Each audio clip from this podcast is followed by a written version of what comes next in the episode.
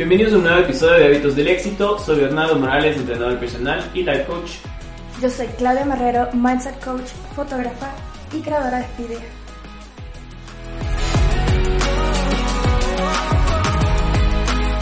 Justamente eso vamos a hablar el día de hoy, pasos para eh, montar tu emprendimiento. Eh, yo creo que mucha gente no tiene un conocimiento básico sobre cómo podrían empezar algo. Y sobre todo, hay personas que no saben en qué emprender. O sea, dicen quiero emprender y tienen todas las ganas, incluso tienen este, la inversión inicial para poder emprender, pero no saben en qué. Entonces el primer punto es hacer una lluvia de ideas. En inglés se conoce como brainstorming.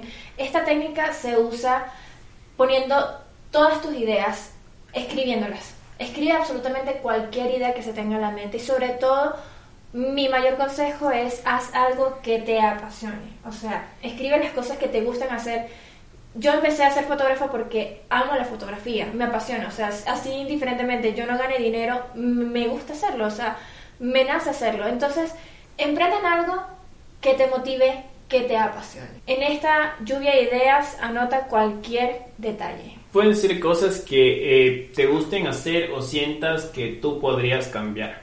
Por ejemplo, yo que sé, si tienes una... Eh, comiste una hamburguesa y dices, yo podría hacer una hamburguesa el triple mejor, podrías escribir justamente qué tipos de hamburguesas podrías crear, qué cosas podrías poner diferentes en tu hamburguesa. Escribe completamente todo lo que se te venga a la mente. Y obviamente tienen que ir justo con tus eh, valores, ¿no? Siempre tiene que ir junto eh, con lo que quieras conseguir en la sociedad también, porque un emprendimiento eh, también serviría mucho si es que puedes crear empleos, que es, creería la meta de tu empresa, ¿no? Crear empleos también para gente. Exacto, pasar de un emprendimiento a una empresa y ya poder crecer a ese nivel.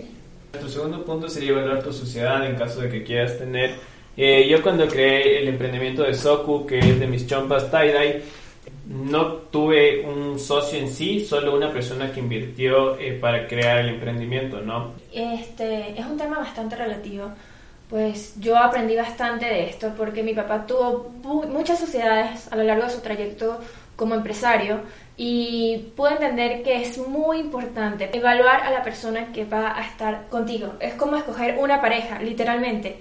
Vas a compartir absolutamente todo con esta persona, siempre vas a estar con esta persona, vas a hablar siempre con esta persona y sobre todo conocerla a profundidad para que no haya malentendidos al futuro. Claro, tienen que saber súper... Eh tienen que tener eh, muy en claro que van a tomar decisiones a largo plazo, van a tomar decisiones a corto plazo y tienen que saber súper bien eh, qué tipo de persona es con la que van a ponerse su negocio, su emprendimiento, ¿no? Ya que no quieren obviamente estafas, no quieren que tengan problemas de financieros, no quieren que se les robe mercancía, porque son temas que han pasado muy seguido, ¿no? Claro. Eh, justamente con el tema de tu socio que has visto que piensas que es la persona correcta para esto porque tiene tu misma visión, pero por no conocerla y solo emprender es que termina fracasando tu emprendimiento. También entender el porcentaje de cuántas acciones dentro de la empresa van a tener. Este, pero, ¿qué pasa? Y es un punto muy importante dentro de, de, evaluar la sociedad, es que esa persona tenga el mismo nivel de compromiso que tú. O sea, a mí me ha pasado que Mm, algunos emprendimientos han fallado porque he tenido sociedad y no han tenido el mismo nivel de compromiso que yo. Entonces, una persona que esté en el mismo nivel que tú, alineado con la misma visión y sobre todo que esté comprometida a aportar de igual manera. Solo hacer las cosas, ¿no? Porque mucha gente te dice, sí, yo estoy en todo y no ponen de parte, eh, por ejemplo, en tareas súper básicas, como que no les gustaría, yo qué sé, se ponen un carro de comidas y les falla el cocinero que tenía que ir hoy día.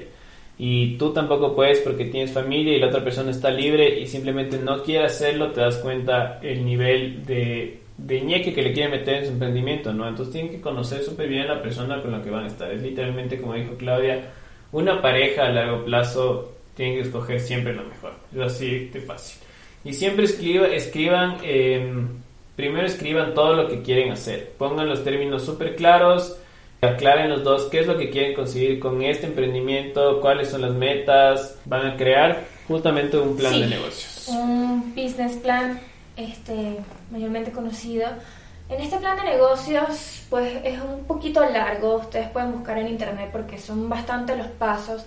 Sin embargo, en el business plan, en el plan de negocios, es importante detallar, ok, cuál es la inversión inicial, en qué tengo que invertir em, específicamente, ok, tengo una marca de ropa, tengo que invertir en los materiales, a la persona que va a confeccionar todo, en las etiquetas, en la caja, los envíos, cuál va a ser la inversión, el capital inicial para esto, cuánto quiero ganar, cuál va a ser el margen de ganancia, este, cuántas son las prendas que necesito para esto. O sea, es un poquito relativo, es de muchos detalles, es muchos detalles y escribir cada cosa para que todo pueda salir como ustedes desean que salga. Exactamente, entonces vamos a nuestro siguiente punto que sería hacer un estudio de mercado.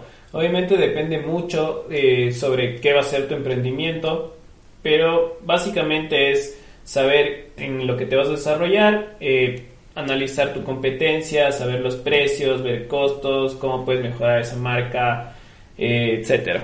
Sí, en este estudio de mercado es muy importante tener un target específico, o sea, saber a quién específicamente le vas a vender, o sea, cómo es tu comprador ideal, qué hace, cuáles son sus gustos, cuál es la preferencia, cuál es el nivel de presupuesto que tiene esta persona para poder invertir en este producto o servicio y básicamente es eso, o sea, entender a qué persona vas a llegar, cómo vas a llegar, en qué ciudad, cuál va a ser la clase social de persona que tú quieres para tu emprendimiento.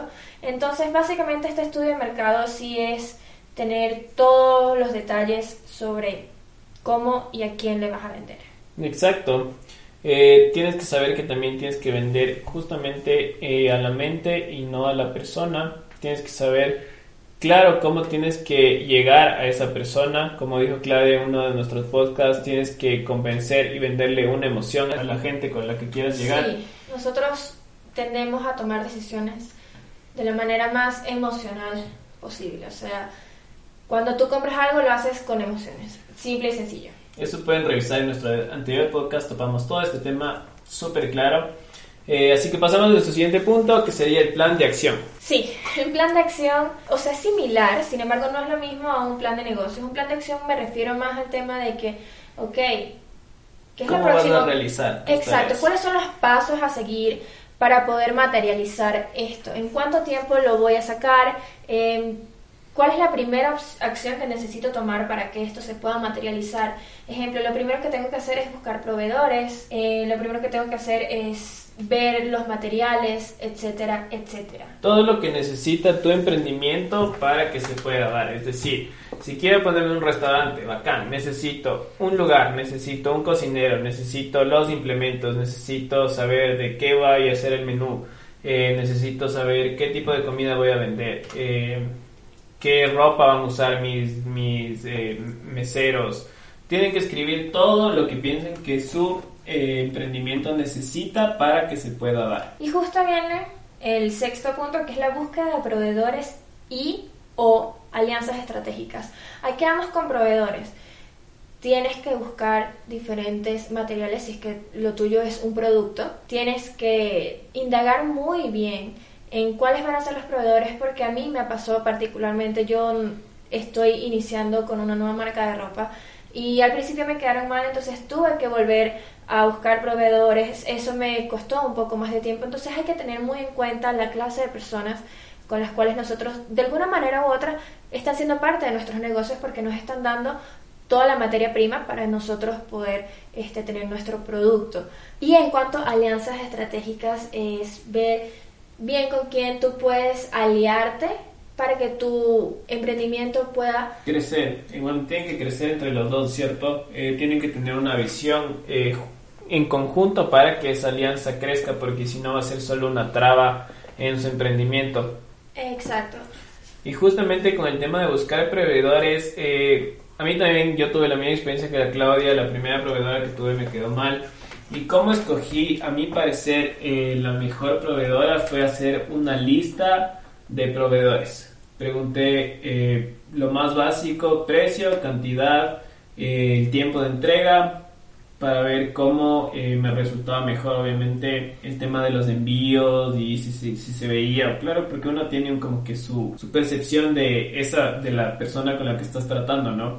Entonces también tienes que sentir esa energía de saber que a dónde te puede llevar esa persona, si es confiable, si tú sientes que si tú sientes que te va a faltar eh, no, no hagas como que una alianza, no, no busques ese proveedor, ¿no? Siempre tienes que seguir tu instinto, al menos para crear ese emprendimiento.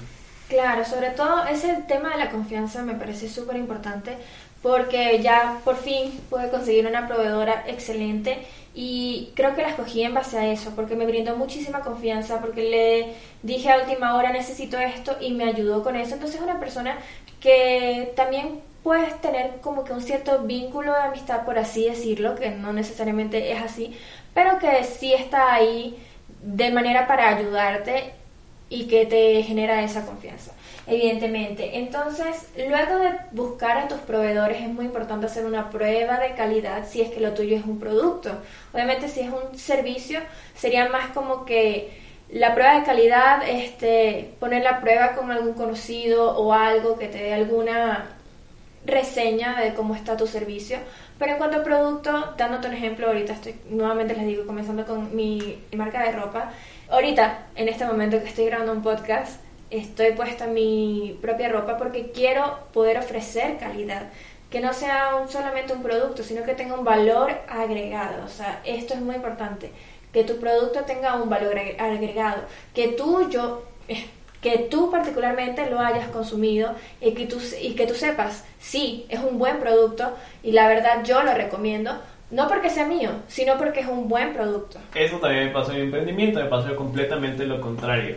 La persona que me teñía las chompas me mostró unas fotos completamente diferentes y yo nunca tuve prueba de calidad por el tema de la pandemia. Entonces las primeras cinco, eh, cinco chompas que yo realicé se veían increíbles, me encantaron, etcétera Y luego pasó que mientras más le, fui aumentando la cantidad, empezaron a bajar la calidad de las pinturas, empezó a bajar la calidad de la tela, etcétera Entonces tienen que siempre hacer una prueba antes de ponerse a vender su eh, mercancía, ¿no? Por eso ahorita el tema de mi marca de ropa, estoy buscando nuevos proveedores, estoy buscando un nuevo giro de negocio porque obviamente es mi emprendimiento, ¿no? Y quiero que salga adelante, no lo voy a dejar agotado. Con eso vamos justamente al tema del branding y qué identidad le quieres dar a tu marca. El branding es un tema bastante amplio.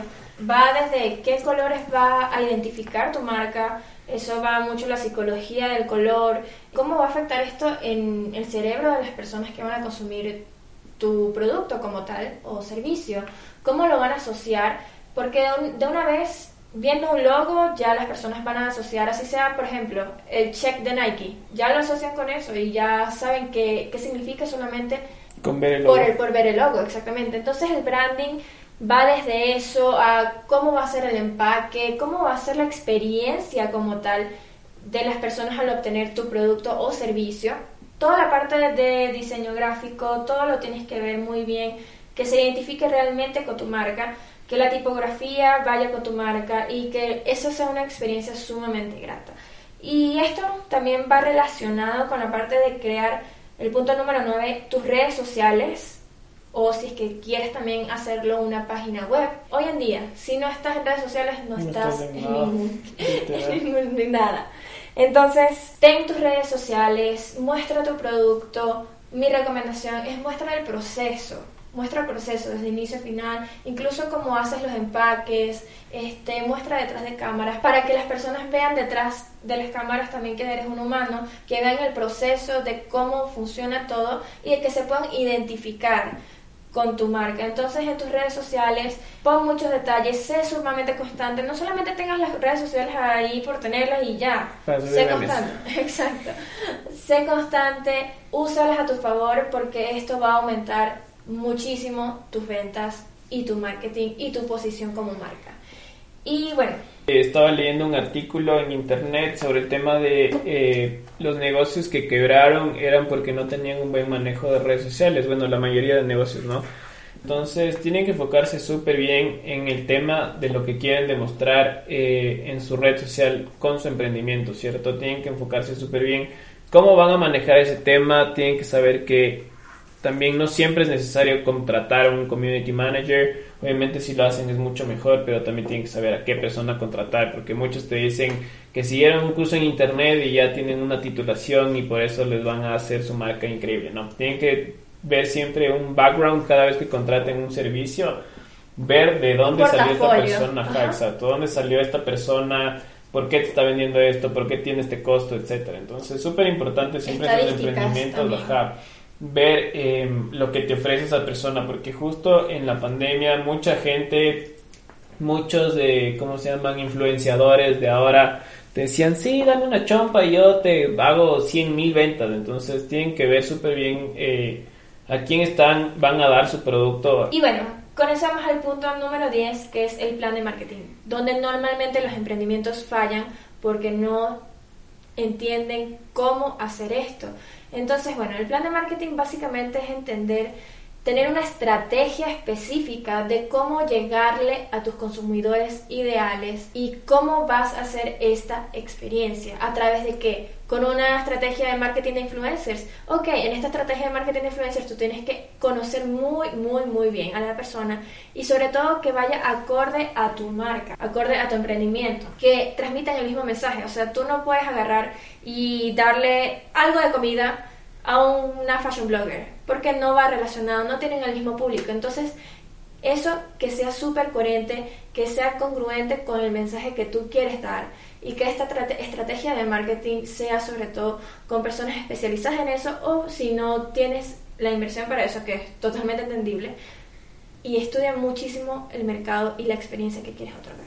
Tienen que pensar cuando ustedes hagan el plan de marketing, cómo quisieran ustedes ser tratados cuando compren su servicio o cómo quisieran que les llegue su producto cuando lo compren. O sea, por ejemplo, en el tema de las chompas, eh, cómo quisiera eh, que mi cliente reciba su chompa, cómo quisiera mejorar esa parte, cómo, eh, cómo puedo mejorar esa experiencia con esa persona. Entonces, ahí se fueron tratando ciertos temas de empaque, eh, temas de cómo sería la entrega a la persona, si ustedes quieren crear un diálogo. Tienen que pensar en todo, toda la experiencia que quieren tener con su cliente y que ese cliente obviamente tenga eh, lo que quieren hacer es fidelizar con ustedes, ¿no? Dependiendo de lo que estén vendiendo. Sí, producto o eh, servicio. Ajá. Lo que quieren hacer fidelizar es que ese cliente regrese con ustedes o que les recomiende, porque obviamente lo que quieren hacer es vender más o que les contraten más. Entonces tienen que pensar cómo podría crear esta manera.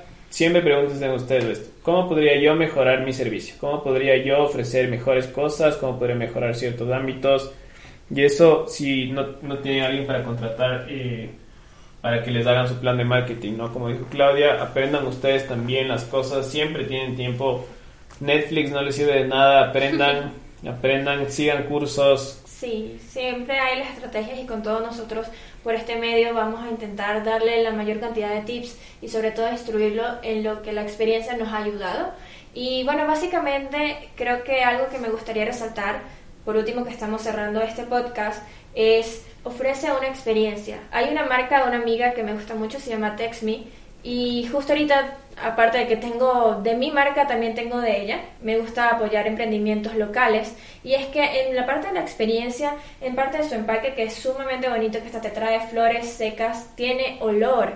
Entonces que tú entregues una experiencia multisensorial donde las personas se puedan identificar con todo y que de verdad entrega este recibir este paquete sea algo hermoso, o sea, que tú digas, "Ojo, huele delicioso, este se ve súper lindo" y que las personas se emocionen. Como dijimos antes, todo en, en el tema de ventas es sumamente emocional. Entonces, entrega una experiencia para que las personas te recuerden y puedan fidelizarse a tu producto o servicio. Exactamente, regresen a eh, contratar tu servicio y te recomienden que es lo más importante, siempre el boca a boca es algo que tienen que tratar, que sea súper bien hecho para la gente. O sea, si una persona está feliz con tu producto, le va a contar a su mamá, a la novia, al amigo, lo que sea. Entonces ahí tienen obviamente muchas más ventas.